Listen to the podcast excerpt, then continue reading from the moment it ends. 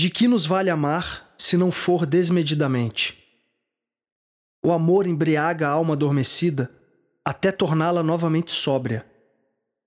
Dancemos a ele num giro infinito, para que o êxtase do movimento transmute o torpor dos nossos desassossegos.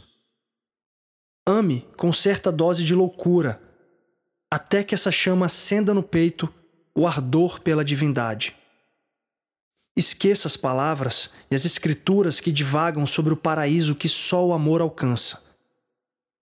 Ame o amor que incendeia, que desnuda a despudorada essência, que goteja nas asas dos pássaros caídos para fazê-los seduzir à altura dos céus. Pobre daquele que almeja os salões etéreos, mas não foi ainda capaz de amar a brisa que lhe beija a face todos os dias. É o bálsamo do amor que me inebria os sentidos até me libertar de todos eles. Beba e compartilhe esse cálice, sempre transbordante, pois seu conteúdo jamais se esgota. Venha e se banhe nessa fonte inesgotável, até que todos os seus desertos sejam inundados pelo oceano do amor. Mergulhe até que as pérolas do cosmos se ofereçam às suas mãos mantenha-se sedento e sorva, gota a gota, a água dessa imensidão. O coração que ama loucamente vê refletida a imagem de Deus em suas águas vítreas. Elevou-se da matéria endurecida e escutou a sublime canção que partia dos lábios do amigo e do algoz.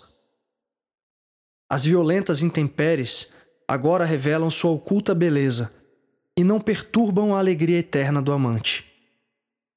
Antes de amar o resplendor das flores da primavera, ele amou profundamente as mortes do outono.